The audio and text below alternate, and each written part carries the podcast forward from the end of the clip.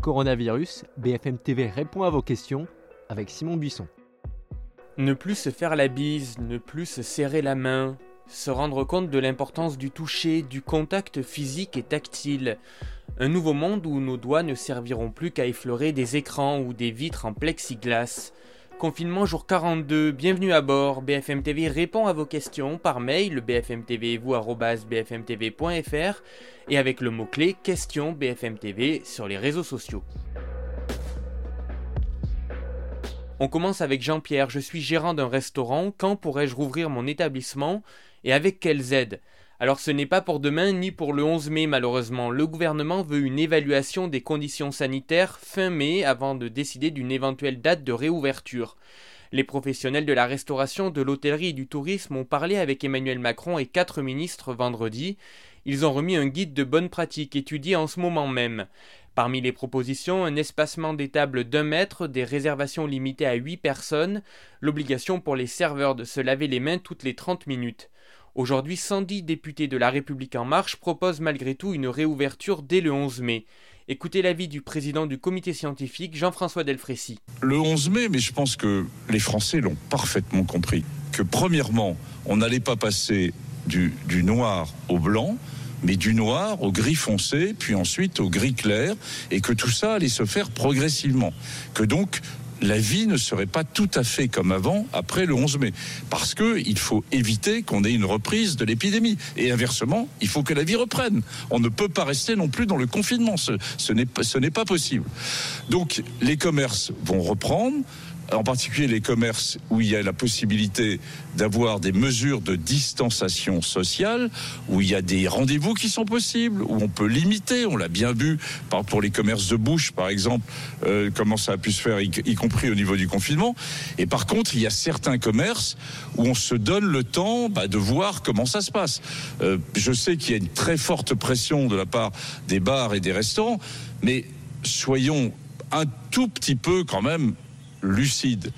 Euh, ouvrir délibérément tous les bars à partir du 11 mai n'aurait pas été raisonnable. En attendant, le gouvernement a renforcé et élargi les fonds de solidarité.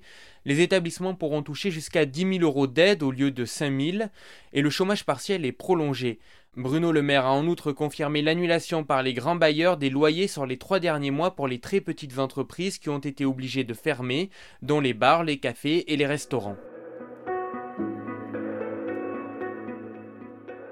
On continue avec vos questions sur les restaurants avec Laura. Est-il possible de faire des plats à emporter que nos clients viendraient chercher après les avoir commandés par téléphone ou par mail? Cela nous sauverait. Oui, c'est possible et certaines adresses ont repris partiellement de cette manière. Le maître mot, c'est respect absolu des gestes barrières en cuisine et avec les clients. D'autres adaptations doivent être mises en place. Déjà, une zone de récupération des repas doit être aménagée, afin d'assurer une livraison sans contact avec le client. Il faut qu'ils prennent rendez-vous à une heure précise pour éviter les regroupements, ou si plusieurs personnes sont présentes en même temps pour récupérer leur sac, il faut une file d'attente à l'extérieur avec une distance suffisante entre elles. Enfin, vérifiez auprès de votre ville les arrêtés qui ont été pris. Certaines municipalités ont mis en place des restrictions, il faut donc impérativement leur demander. Une question de Jacques maintenant. Le vaccin BCG protège-t-il du coronavirus? Alors ce n'est qu'une piste de travail, mais ce vieux vaccin utilisé contre la tuberculose pourrait bien avoir un effet. Un essai clinique débute en France sur des soignants. Le BCG a des effets sur les infections respiratoires, il stimule la mémoire immunitaire innée et il a des propriétés anti-inflammatoires. Mais attention, inutile de se ruer en pharmacie, il faut encore prouver que ça marche contre le Covid-19. Et puis le BCG est difficilement trouvable dans les officines car il n'est plus obligatoire en France depuis 2007. Flore nous demande Mon parcours de soins pour une PMA a été brutalement interrompu le 27 mars. Je voudrais savoir quand les autorités de santé envisageaient de le relancer. Oui, les centres de procréation médicalement assistée ont dû suspendre leur activité. L'agence de la biomédecine recommande depuis mars d'arrêter les processus des PMA parce que les données scientifiques ne permettent pas à l'heure actuelle de connaître l'impact du Covid-19 sur la grossesse au stade précoce. Après, certains couples avaient, lors de la mise en place du confinement, mené à bien ce que l'on appelle une stimulation ovarienne et une ponction. Ils ont donc obtenu des embryons. Par mesure de précaution, ces derniers ont été congelés et leur transfert reporté après l'épidémie. La question maintenant pour les couples infertiles, c'est jusqu'à quand? Eh bien, l'agence de la biomédecine parlait de stopper les procédures juste le temps du confinement, donc jusqu'au 11 mai si tout va bien.